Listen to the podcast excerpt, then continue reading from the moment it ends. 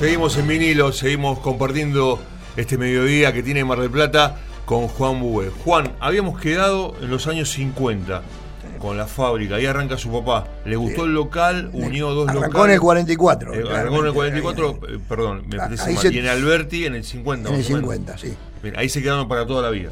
Ahí nos quedamos por toda la vida hasta que Y terminamos. fueron creciendo ahí. eh, Exactamente, fuimos. eh, el primero en entrar a la empresa fui yo, que siempre digo que no entré por bueno, sino por malo. no Eh, me diga nada, se portaba mal y su papá le dijo, venía a trabajar Eh, conmigo. Pero no tengas ninguna duda que así fue, no es que me portaba mal, había sido un brillante alumno en el primario, eh, eh, co- con notas sobresalientes, pero sin duda era, era, Era bueno. era bueno estudiando. En el colegio secundario. Entré en primer año fenómeno y en segundo año me llevé todas las materias. Me dediqué a la joda, digo, públicamente, porque es una palabra que hoy se estila decirla. Sí. Eh, y mm, me llevé todas las materias, menos educación física, que eso me encantaba entonces. Eh, ¿A las demás, colegio fue? todas, al comercial. Al comercial. Sí, Eh, y cuando di la última materia el 18 de diciembre, como ya tenía 15 años, nosotros a los 15 años andábamos por la calle, Sí, sí, vida. sí, Me fui al centro, era la tarde, salí del colegio, di la materia, me fui. Y eh, me había ido bastante bien en los exámenes porque de 11, 12 materias me habían quedado 5 para marzo. No, no venía ¿Y tan mal. pasó? Pasó sin. No, No pasó. no. Sabía que no iba a pasar, aparte estaba seguro porque las que me habían quedado Era sabía que me iban a matar. No, no, pero aparte me, me había portado mal en el colegio. Claro. Me tenían crucificado. No, no, no. Y, Como era lógico, como correspondía, ¿eh? no, me quejo de, ni- de ninguno de los profes, eran todos unos fenómenos. Eh, entonces mi viejo me dejó dar las materias, di la última el 18 de diciembre, me fui de joda, vuelvo a repetir, sí. y volví a casa a las 3, 4 de la mañana. A las 6 me tocan. En el- ¿Qué pasa? Levantate, ¿cómo levantate?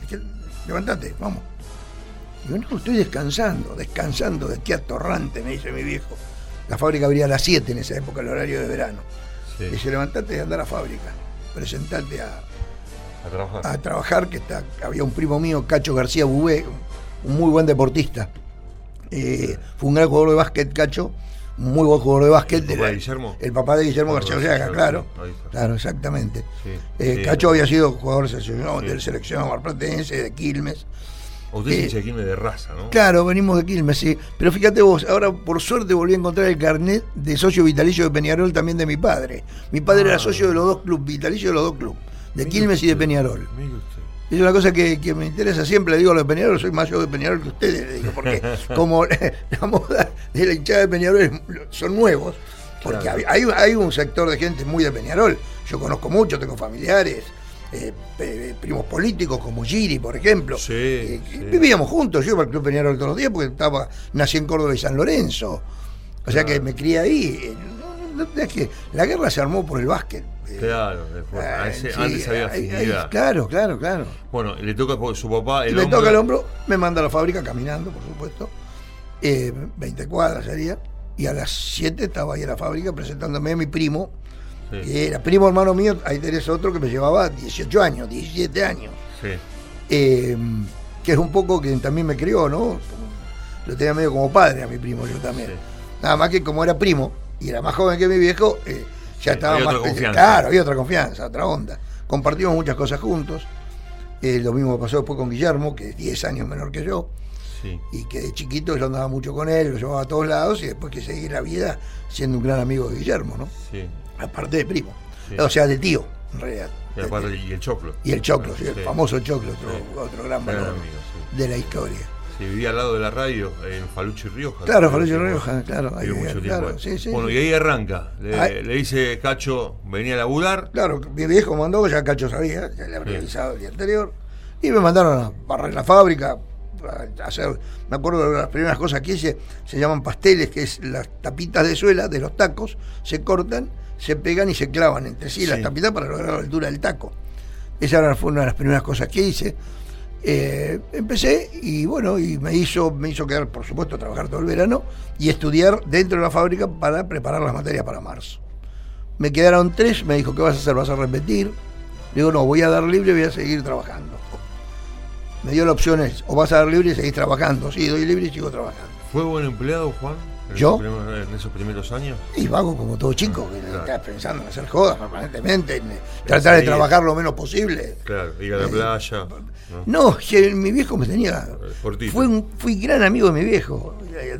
Anduve mucho juntos, no lo defraudé para nada, todo lo contrario. Yo a los muy pocos años de eso, siendo muy joven, Sí. eh, fui quien manejó la empresa. desde- empecé a manejar, empecé a hacerme cargo de. Siempre estaba mi viejo, pero eh, a tener firma, por ejemplo, a los 18 años firmaba cheques. Claro, ya estaba Eh, ahí. claro. Y después, con el tiempo, mi viejo se fue eh, se fue alejando del manejo de la empresa, iba todos los días, pero a las once y media, 12.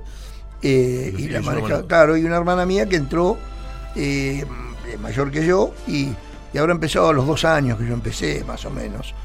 Eh, que- pero claro, también ella después se casó, después tuvo familia, entonces Sí. fueron etapas que iba. Usted, gene- usted fue- terminó siendo el alma mater, el pulmón de la empresa en Terminé años. siendo así el que manejaba la empresa, con- por supuesto que con la opinión de todos. ¿no? Ahora, una- La- estábamos, eh, Cacho García Bube, hasta que se retiró en el. Cacho trabajó desde los 15 años a los 78 años en la fábrica. Trabajó 63 años, desde 1945 hasta el 2008. La verdad fue un récord, ¿no? sí, la verdad que sí. Eh, bueno, y eh, con Cacho y mi hermana Norma y Enrique, mi cuñado, el esposo de otra hermana mía más chica, Sí. eh, fuimos los que estuvimos siempre en la empresa y trabajamos hasta el último día. Y bueno, y así fue pasando la historia de, No, la, pero de la además- empresa. Además que eh, traspasó la General Paz, digo, ¿no? Claro, no, solamente Mar del Plata. ¿sabés qué pasa? Que nosotros, eh, yo era muy inquieto, ¿Usted y- tuvo locales en Buenos Aires? Sí, ¿Puede sí, sí. pero yo sobre todo de chico era, era eh, buscando, vos fíjate que yo termino cuarto año, estuviera en nocturno, tercero, cuarto, y termino cuarto año bien, pero como ya había cumplido 18 años tenía registro. Claro. y, me- y no seguí estudiando. Me fui a vender al interior. Amplió el abanico. digamos, Claro, amplió el abanico. claro. Y a los cuando salí de la colimba, en el año 1968, eh, con don José Moscusa, el de la fábrica de redes, Sí. eh, nos fuimos juntos a hacer toda la Patagonia. Cuando era Ripio de Bahía Blanca para adelante, todo. Usted hace servicio militar en el 68. 67. 67. Soy clase 46, yo soy del 67. ¿Y ese año, estuvo un año en la colimba? Sí, de, febrero a noviembre, salí en la primera baja. Y en ese lapso, ¿en manos de quién quedó la fábrica? Bueno, estaba mi padre, mi primo, Ah, estaba mi hermana. No, no, no. no, ¿El no. servicio militar lo hizo acá en Plata? Sí, sí, sí, sí, yo iba con la fábrica 601. en el GADA 601, sí, sí. Mm. Sí, sí, tengo también muy lindos recuerdos del servicio militar. En esa época no pasaba nada, era un momento muy tranquilo. Era muy tranquilo, Sí, otro sí. país, otra ciudad. Sí, sí, sí. Ahora, algo que siempre me intrigó desde el punto de vista periodístico, y no porque le quiera pasar la mano por la espalda, pero me imagino que conociéndolo un poco, eh, es de su creación. Hay que tener mucha audacia, mucho compromiso, porque me parece que fue un, un adelantado en ese sentido. ¿Por qué el logo de Fortín es la bota? Eso sería lo de menos. ¿Por qué tan grande la presentación? Es un- era un llamador, ¿cómo lo tomó? Bueno, esa fue una idea de mi padre. Ah, de su papá. Que, que- que mentira, sí fue él.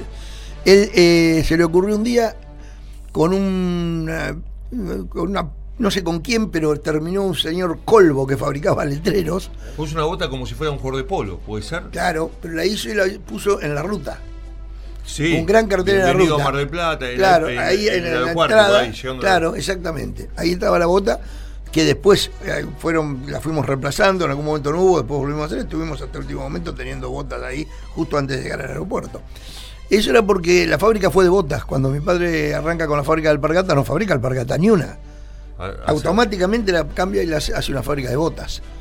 Eh, había dos motivos. Uno porque no le gustaban las botas y otro porque las alpargatas tenían un problema en esa época, por la guerra, que era el yute, conseguir yute. Era un problema. Entonces arrancó directamente con fábrica de botas. Y fue así. Y te decía que en el 68, cuando voy a la Patagonia, ya llevaba algunas botas de mujer, que esa fue la- el gran boom del, nuestro. Que como teníamos cancha en fabricar botas, o sea, no nosotros, los operarios, el manejo, cuando sale la moda de la bota mujer damos un paso rápido y realmente pegamos un zapatazo o un botazo. Sí, y Bueno, fue muy bien con y eso. con eso y contrató mi padre a un eh, señor eh, italiano que se llamaba Sebastián Amato. el abuelo de Gabriel Amato. Ajá. Cuando Gabriel nace, que creo que es de principio del 71, Sí. o puede ser fin del 70, Sí, Fin del 70, en octubre nació. del 70, Del por eso, 70, sí. eh, para esa fecha, tanto el padre de él como el abuelo estaban trabajando dentro de la fábrica. Bueno, este hombre Amato era un crack, un italiano, un cabrero, Sí. era Mucha personalidad. muchísima. Acá estamos nosotros. Eh. Entonces empezamos a hacer las botas a medida, había que hacerlas. ¿Por qué? La gente, chi- las mujeres grandes, chicas, chico, querían no pegada a la pierna, querían bien pegada a la pierna. Las botas, las primeras botas, se hacían con cierre al costado y pegadas, pegadas con la forma de la pierna. Entonces tenían que hacerse a medida, porque son todas distintas las piernas. Y empezamos a hacer botas a medida, y hacer, y hacer. Y Amato decía todo que sí. Y un día, por ejemplo, que es muy gracioso, lleno de gente, el local, tomando media bota, una señora le dice, ay, yo quiero que me haga un zapato como este que tengo. Que era el zapato lo que se llama eh, calzado el zapato Luis XV, el zapato de taco. Sí. Bueno, bueno, se lo hago. Macho, macho se lo hago, le dice. El macho se lo hago. Entonces yo lo miro, con todo respeto, lo respetaba muchísimo, por supuesto, yo era un chico joven. Y digo, Don Amato, le decimos Don Amato. Eh, don Amato, eh, ¿cómo va a hacer un zapato? Ma, usted se calla, usted no sabe nada. Delante Sí. de las 20 personas que estaban en el local, así nomás, no de una. Sí. Una personalidad tenía, yo me callaba, como si fuese mi papá, el tipo sí. eh, un respeto muy lindo, ¿no? Era extraordinario. Era capaz de hacer cualquier, era capaz de hacer un zapato con la punta para atrás. Entonces me fue, nos fue dando ese poder decirle al cliente sí. Mire, yo quiero un zapato con la punta torcida, sí. Yo quiero, Claro, sí. Y así eso nos dio realmente un prestigio, no un prestigio, un nombre de que eh, resolvíamos calidad, todo. Lo- de calidad. Claro, nosotros le, le podíamos resolver el problema a todo el mundo. No, y aparte, eh, eh, yo empecé la secundaria en el año 78, 77. El 78 estaba en segundo año.